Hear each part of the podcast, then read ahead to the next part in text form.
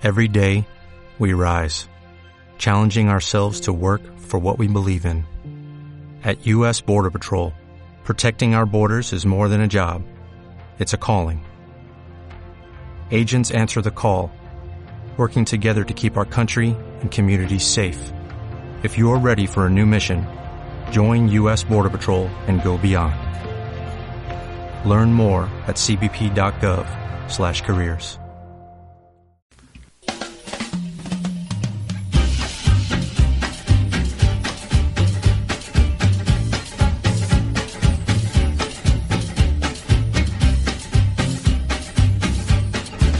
Aquí comienza Teusaquillo Somos Todos, en donde nuestros micrófonos son su voz y sus denuncias son nuestras noticias. Muy buenas noches a la audiencia que nos acompaña en esta nueva emisión de Teusaquillo Somos Todos. Los saludamos nuevamente desde la cabina de Teusa Radio. Y bueno, y saludo a la mesa de trabajo que me acompaña el día de hoy. Diana, ¿cómo estás? Buenas noches. Mateo, muy buenas noches, muy buenas noches a toda nuestra mesa y buenas noches a la audiencia de Teusaquillo Somos Todos. Hola, buenas noches. Qué bueno estar acá de vuelta. Un saludo especial a nuestros radioescuchas, a los teusaquillenses que siempre están pendientes de este programa. ¿Qué tal este San Pedro? ¿Cómo la pasaron? ¿Descansaron? ¿Viajaron?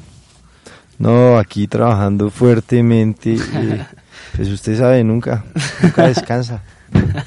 ¿Tú qué, Diana? Eh, un par de días nada más tuvimos, el regreso estuvo fuerte eh, en todas, desde todas las zonas del país, sobre todo desde Ibagué, Neiva, Melgar. Estuvo bien pesado ese regreso el lunes festivo. Pero bueno, nuevamente acá con toda la energía y les contamos, eh, el programa del día de hoy va a ser sobre algo que hemos venido anunciando con anterioridad, que hemos venido sacando las, las denuncias, las noticias, bueno, y lo demás que se ha hecho, y va a ser sobre el referendo nacional por el agro. Esta es una iniciativa de gran importancia para el país que conglomera distintos sectores de la sociedad y bueno, ya más adelante en nuestra entrevista ahondaremos en el tema. Entonces, no siendo más, damos paso a los titulares del día. La inflación en el país no deja de subir, pasó a estar al 8,6% anual en el mes de junio, luego de haber llegado en mayo al 8,2%. Pese a que las alzas de los alimentos en junio fueron las segundas más bajas para ese grupo en el año, aportaron el mayor peso a la inflación del mes junto a vivienda y diversión. La inflación anual a junio es la más alta desde diciembre del 2000, cuando fue de 8,75%. Y recordemos, diciembre del 2000 fue la plena crisis donde reventó el UPAC, una de las crisis más fuertes que ha tenido el país en los últimos años. En junio los precios de la canasta familiar subieron 0,48% y en los primeros seis meses del año subieron 5,1%. Según los datos entregados por el DANE, los grupos de gasto que registraron la mayor inflación mensual fueron diversión con 3,17%, salud con 0,66% y alimentos con 0,5%. En riesgo, colegios del barrio San Bernardo por olla de consumo. El Instituto San Bernardo de la Salle, que queda en la calle Segunda entre carreras 12 y 13, quedó muy cerca de la nueva zona cero del consumo de alucinógenos. Aunque esta semana el colegio sigue en vacaciones de mitad de año, regresan a clases el próximo lunes. Cuando vuelvan se encontrarán con un panorama más complejo que el que dejaron al salir. Caminar por las carreras 11 y 11A entre calles tercera y cuarta parece como andar por una zona llena de zombies. Personas harapientas y con las miradas perdidas van y vienen por el andén y la calzada. La 11A es un callejón que desde hace tres semanas parece que fuera a convertirse en un nuevo Bronx, aseguran los vecinos, poniendo en riesgo la vida y la integridad de, los, estudiantes, del Colegio San Bernardo. Bueno, y por otro lado, Peñalosa fue electo el peor alcalde de 24 ciudades de Colombia. El Centro Nacional de Consultoría tomó el pulso a los alcaldes y gobernadores del país en sus primeros 100 días de gestión, una encuesta realizada entre el 16 de marzo y el 5 de abril de 2016. El peor calificado es el alcalde de Bogotá, Enrique Peñalosa, con tan solo un 39% de favorabilidad, después del alcalde de Cúcuta, Omar Rojas, y de Yopal, John Jairo Torres. Asimismo, La más reciente encuesta de Ipsos Napoleón Franco del mes de junio de 2016 muestra que el presidente de la República, Juan Manuel Santos, cuenta con una imagen desfavorable de un 66% y tan solo un 32% favorable. Por su parte, Enrique Peñalosa no mejora en las estadísticas. Para el mes de junio, Peñalosa cuenta con una imagen desfavorable de un 75% y tan solo un 24% de favorabilidad. En Teusaquillo somos todos el análisis del día. Eh, bueno, y para tocar este importante tema del referendo por el agro, nos encontramos en entrevista con Oscar Gutiérrez. Él es presidente de Dignidad Cafetera y director ejecutivo de Dignidad Agropecuaria, entidad pues que está apoyando fuertemente esta gran iniciativa. Oscar, muchas gracias por acompañarnos y buenas noches. ¿Cómo estás? No, muchísimas gracias a ustedes por invitarme. Un saludo muy cordial para todos los oyentes y para ustedes.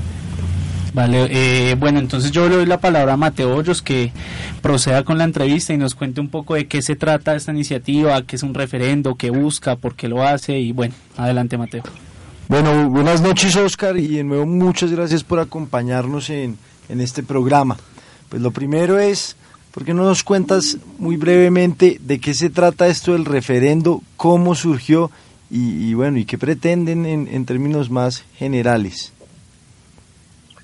A ver, Mateo, cordial saludo. Lo primero es esto, donde nosotros decidimos en Dignidad Agropecuaria Colombiana usar el mecanismo del referendo, que es un mecanismo de participación ciudadana, está contemplado en la Constitución y en la ley colombiana, para promover millones de colombianos nos acompañen en esa propuesta, llevarla al Congreso de la República y si logramos que el Congreso de la República la apruebe, pues que un día los colombianos salgan si están de acuerdo o no están de acuerdo o se abstienen cierto de votar sobre la iniciativa. La iniciativa lo que quiere fundamentalmente es reformar tres artículos de la Constitución Nacional que tienen que ver con el agro y uno de la Constitución Nacional que tiene que ver con las relaciones de los extranjeros eh, que viven en el país. Porque con base en ese artículo eh, aprobaron los tratados de libre comercio equiparando los derechos civiles con los derechos comerciales en una verdadera relación jurídica que obviamente tiene un contenido de fondo económico y es relacionado con que puedan entrar a nuestra nación una gran cantidad de bienes y productos y puedan prestar una gran cantidad de servicios compañías extranjeras y hacer unas utilidades fabulosas en la venta de alimentos, por ejemplo. Los otros tres artículos que tienen que ver con el agro lo que quieren es fortalecer los mecanismos de protección del mercado interno, crear una ley que proteja a los agricultores familiares, que son fundamentalmente campesinos, indígenas, comunidades afro. Quiere también el referendo que se limite con mucha claridad la propiedad que un extranjero pueda tener sobre el territorio nacional, sobre la tierra en el país y queremos también obviamente que se revisen, se renegocien los tratados de libre comercio en lo que a la relación con el agro tiene que ver, porque sin duda lo que hay es una lesión enorme a los productores, a los campesinos, a los indígenas de Colombia con los tratados de libre comercio y en general con la política que se aprobara por allá desde 1990 en el gobierno del presidente Gaviria. Eso es a grosso modo Mm. lo que queremos hacer, ¿cierto?, en el referendo. Son cuatro artículos y un quinto que lo que tiene que ver es con la vigencia, ¿cierto?, del referendo. Ok.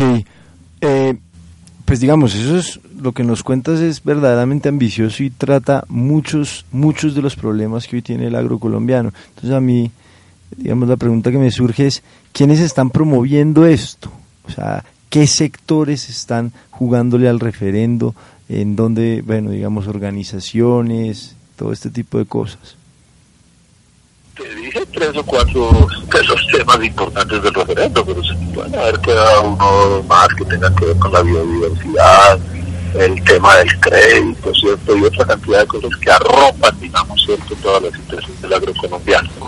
Ahora, somos un pool de organizaciones. Somos una un espectro grande de organizaciones. Están todas las centrales obreras, está Comité de Impulso Nacional a la Agricultura Familiar, que a su vez son unas 80 organizaciones de productores agropecuarios, agroecológicos. están, bueno, todas las organizaciones de dignidad agropecuaria que sin duda pues, son muy importantes. Está la, la Corporación Nacional de Comerciantes de Alimentos de Colombia, CONALCO, que gira su actividad alrededor de la central de abastos de Corabastos y que también tiene todos sus amigos extendidos, digamos, en algunas plazas de mercado, eh, no solamente de Bogotá, sino de otras zonas del país. Y eh, tenemos una gran, pero una gran cantidad, una inmensa cantidad de eh, dirigentes sociales, de dirigentes cívicos, de organizaciones comunales, de dirigentes eh, gremiales de varias organizaciones, de federaciones, concejales, hay alcaldes acompañando la propuesta, hay eh, gobernadores que van a hacer expresa su manifestación, gente de los sectores eh, eh, parlamentarios, o sea, la Iglesia Católica está respaldándonos, hay sacerdotes anglicanos que también han expresado su, respaldo a la iniciativa. Realmente es un, es un pool muy grande de organizaciones. La idea es una idea que nace en dignidad agropecuaria, pero obviamente nosotros pensamos que el éxito del referendo está en que millones de colombianos se apropien de él. Bueno, no, pero... Pues sacarlo adelante. Por lo que dices no es posible una, una iniciativa que sea más amplia que esta y con todos los sectores que has comentado. ¿Tú qué explicarías para decir que esto es tan amplio? Eh, ¿Tiene que ver pues con el agro y con la importancia que tiene en el país? El agro tiene que ver con todo. Realmente en el agro es donde se crea ¿cierto? la primera riqueza que crea la humanidad. Mm, mm. La cultura realmente crea riqueza. ¿cierto? El agro tiene que ver pues, con la alimentación de todos los colombianos, entonces en ese sentido a todos los colombianos les puede interesar qué es que sucede con el agro nacional. El agro, pues, nosotros somos un país que tiene 48 millones de habitantes, pero todavía tenemos 15 que habitan ¿cierto? en las zonas rurales, en los cercanos a zonas rurales. O sea, realmente este es un país que todavía está muy ligado al campo, pero además puedo decir eso es muy extraño encontrar a alguien de tercera o cuarta generación que sea citadino. Hay millones de colombianos, ¿cierto?, que eh, son primera generación o segunda generación, ¿cierto?, en la ciudad, pero que vienen, sus padres estuvieron en el campo, sus abuelos, ¿cierto?, están en el campo, o sea, hay un enraizamiento muy grande, ¿cierto?, con eh, el agro nacional. Y, eh, entonces es como más o menos obvio, ¿cierto?, que haya toda esta gran exclusión y todo este gran respaldo, ¿cierto?, a los productores agropecuarios del país, ahora que sea de diversos sectores. Incluya, por ejemplo, cristianos.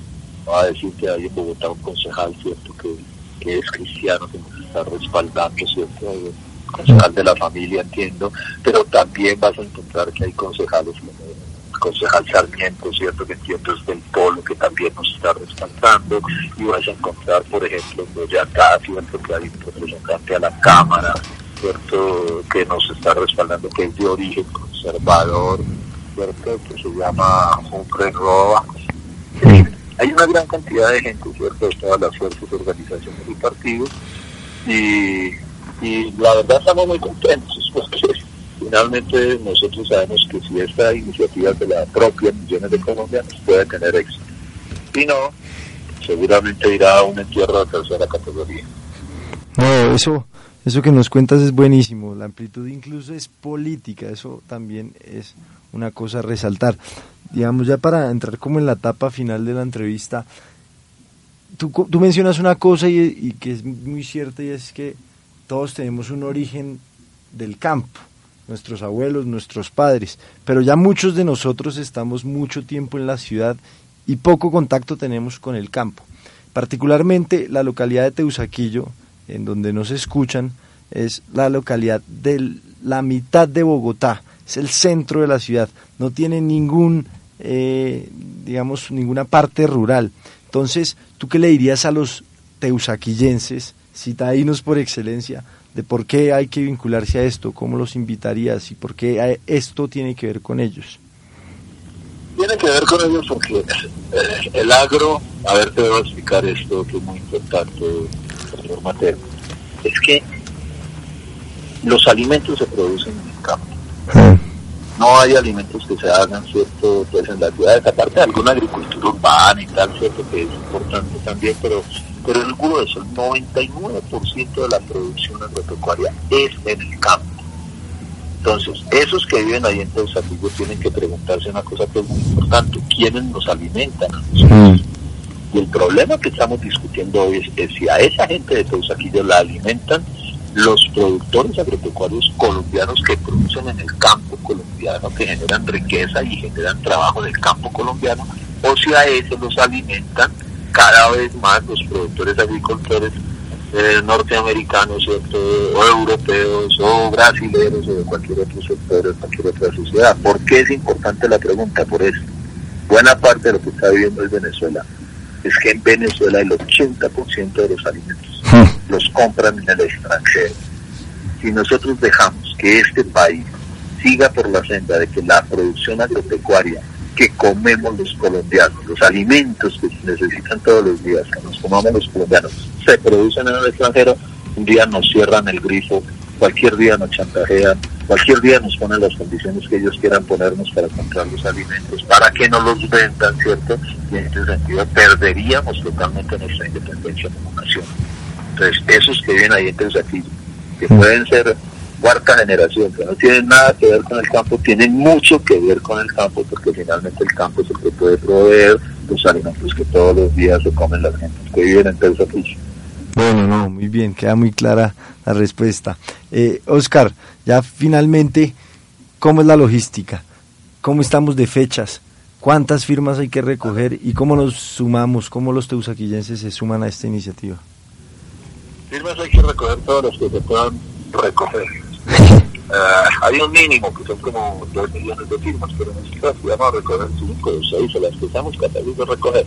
¿Qué puede hacer usted que vive en? Es muy fácil. Usted puede coger, entrar a la página web del referendo, o ir a la sede del referendo o ir a cualquiera de las sedes de las centrales obreras que también cierto tienen o están entroncadas con el referendo, conseguir una hojita, firmar, pedirle a sus familiares que firmen.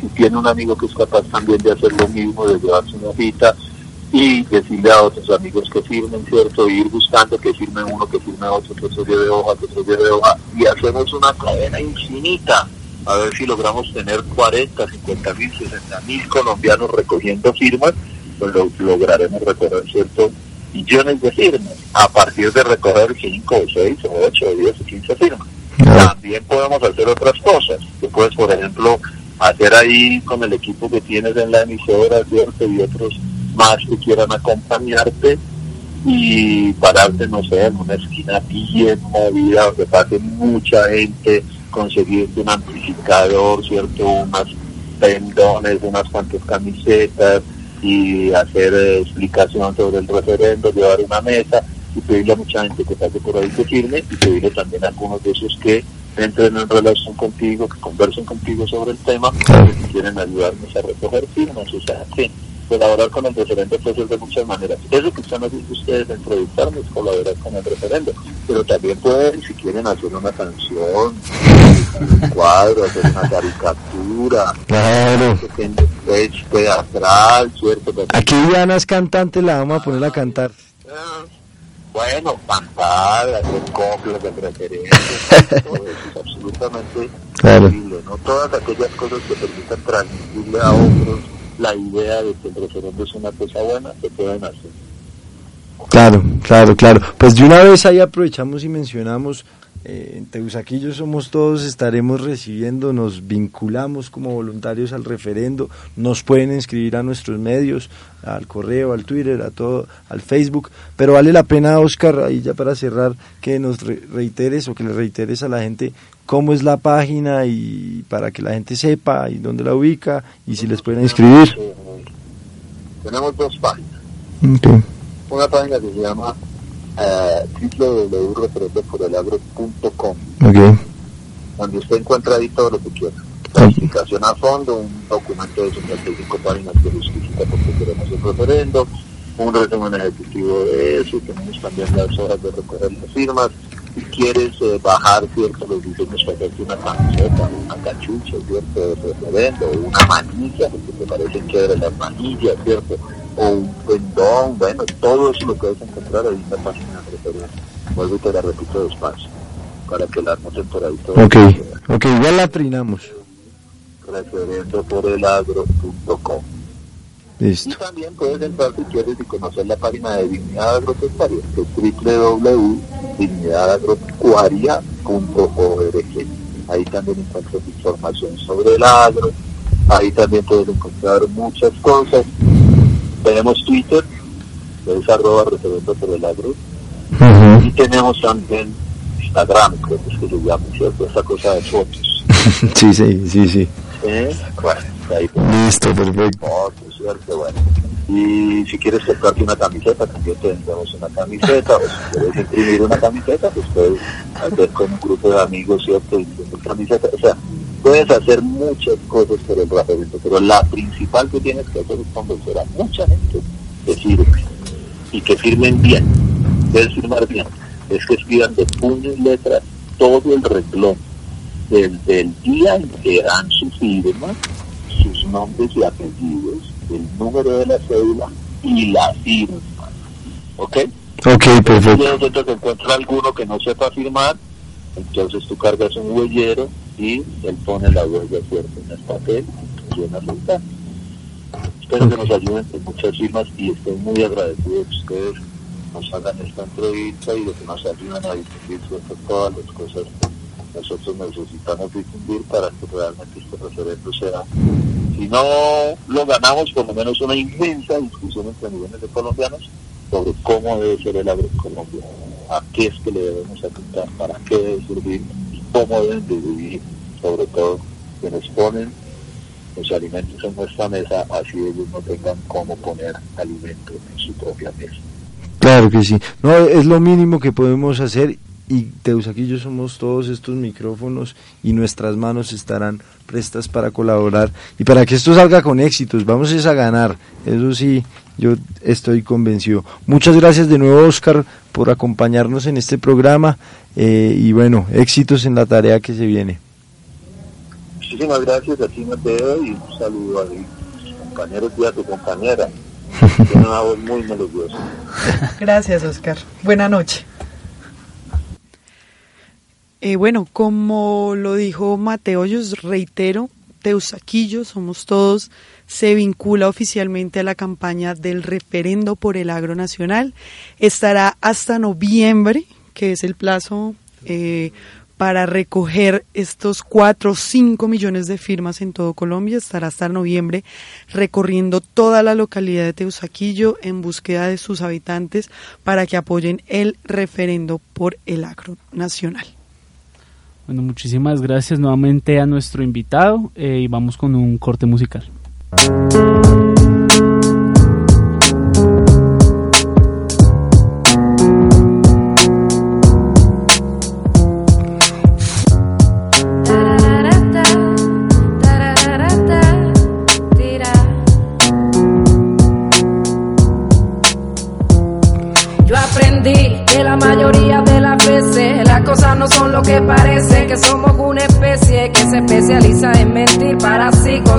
Un porvenir con mentiras. Cuenta cuántas veces hacemos desaparecer con solo una frase lo que no quisiéramos perderse, no para la vida.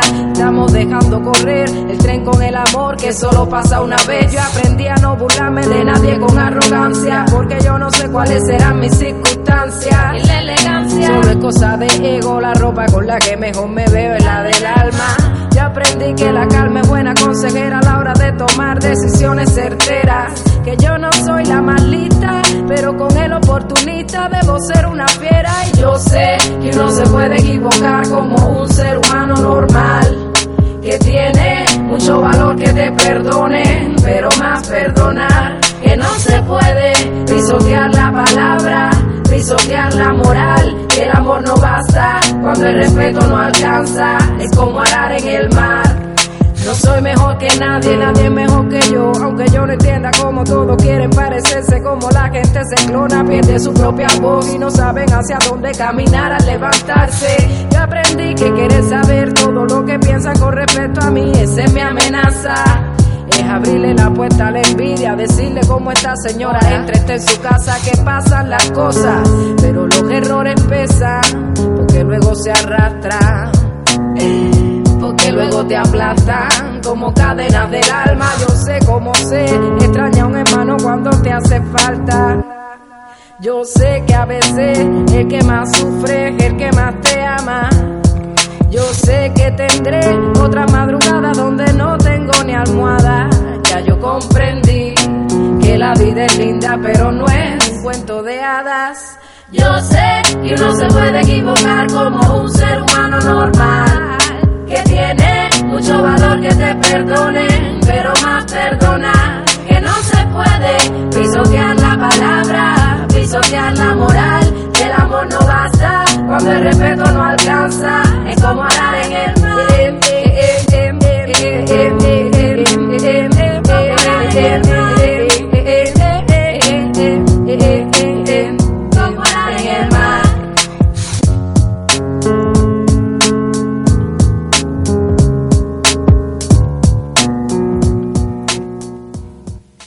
Bueno, acabamos de escuchar a Danay Suárez, cantante de rap cubana, y la canción Yo Aprendí. Vamos ahora con eh, una entrevista que nos envía el concejal Manuel Sarmiento sobre un tema eh, que ha generado bastante sensibilidad en la ciudad y es el de la sede de la Orquesta Filarmónica de Bogotá. Muy buenas noches, un saludo para todo el equipo de Teusaquillo Somos Todos y para toda la audiencia. Definitivamente se está demostrando que el alcalde Peñalosa quiere frustrar el proyecto para que la Orquesta Filarmónica de Bogotá cuente con una sede propia. Es inaceptable que una orquesta con el reconocimiento mundial como lo es la Orquesta Filarmónica de Bogotá no cuente con una sede ni para ensayar ni para hacer sus presentaciones. Lo que ha sucedido es inaceptable. Desde que el alcalde se posesionó, la administración distrital ha anunciado que ese proyecto no está dentro de sus prioridades. Por este tipo de declaraciones, los músicos de la Orquesta Filarmónica y la ciudadanía en general manifestaron su indignación y rechazaron esta decisión del alcalde Peñalosa. Es más, los músicos se han venido movilizando y han venido protestando en contra de esta decisión. En el marco de la discusión del plan de desarrollo en el Consejo de Bogotá, vinieron hasta las instalaciones del Cabildo y protestaron exigiendo que se construyera la sede. En el plan de desarrollo de manera muy demagógica, el alcalde Peñalosa incluyó un artículo que destina 14 mil millones de pesos para construir la sede. Sin embargo, estos recursos son totalmente insuficientes. Los costos del proyecto se calculaban en alrededor de do- 90 mil millones de pesos y en el plan de desarrollo apenas se aprobaron 14 mil millones. Luego esto demuestra la falta de voluntad política por parte de la administración distrital para que la filarmónica cuente con su sede propia. Además, en los, en los, en los anteriores días, la Secretaría de Cultura y el Secretario de Planeación me respondieron un derecho de petición en el que aseguran que ya la construcción de la sede de la Filarmónica no se va a realizar en el lote que se había destinado para este propósito. Es un lote que queda ubicado sobre la carrera 30 en la calle 63, donde se instalan generalmente las carpas de los circos. Ese lote que se había destinado para la construcción de la sede ya no se va a utilizar para este objetivo y lo más grave es que las respuestas que me dan los funcionarios no tienen una- un lote alternativo, no tienen un lote alterno para construir la sede. O sea que ese proyecto está casi que de- arrancando desde ceros y es muy probable que el alcalde Enrique Peñalosa quiera hacerle conejo a la ciudad en este objetivo. Lo que está sucediendo y el llamado a la ciudadanía es que exijamos a que el alcalde Peñalosa construya la sede de la Filarmónica y que esta orquesta cuente con su propia sede, dado la importancia que tiene para la cultura de la ciudad.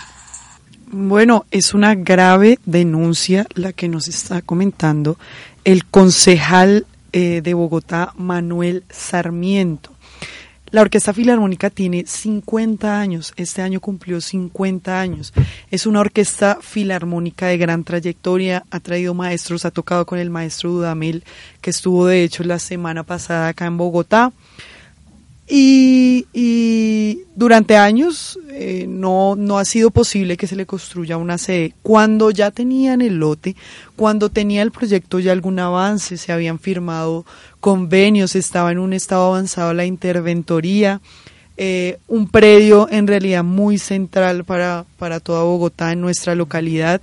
Estábamos de hecho muy felices por, por recibir la sede de la Orquesta Filarmónica en nuestra localidad. Allí al lado del Coliseo del Campín es el predio que nos señalaba el concejal Sarmiento.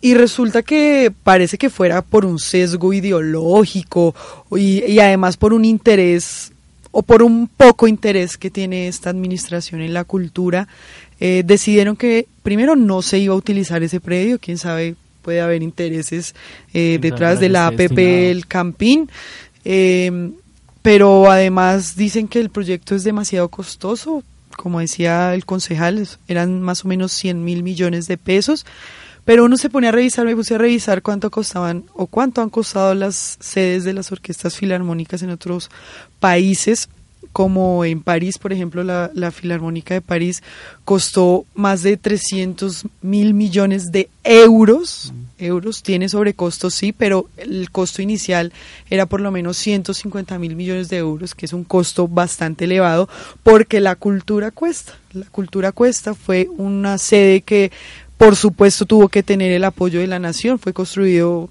la mayoría, pues la plata la dio la nación y el resto de la plata la, dio la ciudad, como la cultura pues cuesta, debe tener el apoyo eh, total del Estado. Y pues no, no, no podemos pretender que la sede de una orquesta sinfónica de música sinfónica como es la Orquesta Filarmónica de Bogotá, te da cualquier sede, temas de acústica, eh, especificidades técnicas que necesitan no simplemente una sala de ensayo como la tienen actualmente. Ellos a veces están eh, ensayando incluso en el León de Grave, que es un gran teatro, pero no es el adecuado para ellos. Incluso si les dieran, como han comentado por ahí, algún otro teatrico sin demeritarlo, pero se necesita es una sede realmente que no solo sirva para la orquesta, para sus presentaciones y sus ensayos, sino para todo lo que se ha construido durante estos años, centros eh, orquestales, orquestas juveniles, locales, bueno, etcétera. Eh, desde Teusaquillo somos todos y, además con esta iniciativa del concejal Sarmiento, con la Orquesta Filarmónica y su sindicato, eh, estaremos muy pendientes de cómo transcurre este proyecto tan importante para la cultura y para la ciudad de Bogotá. Bueno, ya para cerrar, muchas gracias Diana, el concejal Manuel Sarmiento. Eh, nos despedimos por hoy de este programa, de esta emisión sobre el referendo por el agro. Eh, los dejamos recordándoles que en la localidad vamos a estar acompañando esta iniciativa. Teusaquillo Somos Todos se une al referendo nacional por el agro y estaremos haciendo jornadas de recolección de firmas en distintos puntos de la localidad. El día de mañana estaremos desde las 5 de la tarde hasta las 7 de la noche en la estación de Transmilenio Marley, en la Caracas, con 49, si no estoy mal, para invitarlos pues a todos ustedes que nos acompañen o si quieren como ya lo dijo nuestro invitado, pueden imprimir las hojas en su casa, tiene que ser que salga por lado y lado y bueno, que no tamaño oficio es muy importante. Tamaño oficio tiene en la parte, pues digamos, de adelante el espacio para llenar las firmas, pero en la parte de atrás tiene un resumen que debe salir porque si no la registraduría va a poner problemas, la puede anular y sabemos que 15 firmas son muy valiosas para esta iniciativa. Eh, yo quisiera recordarles lo que nos dijo Oscar Gutiérrez, la página referendoporelagro.com. Tienen Twitter, como él lo dijo, que es arroba referendoagro. Tienen además una página de Facebook que es referendo por el agro y el Instagram que es referendo por el agro. Bueno, entonces pues muy pendientes y con esto nos despedimos, saludamos a nuestros programas aliados, al Sur Somos Todos, eh, al, a Fontibón Somos Todos que ha lanzado su nueva edición de su prensa escrita, eh, a Usaquén Somos Todos, a Suba Somos Todos y recordando que hacemos parte de la red de medios de Bogotá Somos Todos. A todos mil gracias y muy buenas noches.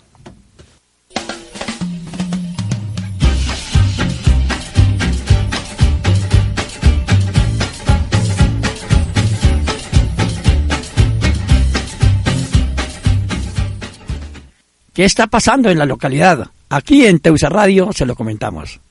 En Sherwin Williams somos tu compa, tu pana, tu socio, pero sobre todo somos tu aliado, con más de 6.000 representantes para atenderte en tu idioma y beneficios para contratistas que encontrarás en aliadopro.com. En Sherwin Williams somos el aliado del PRO.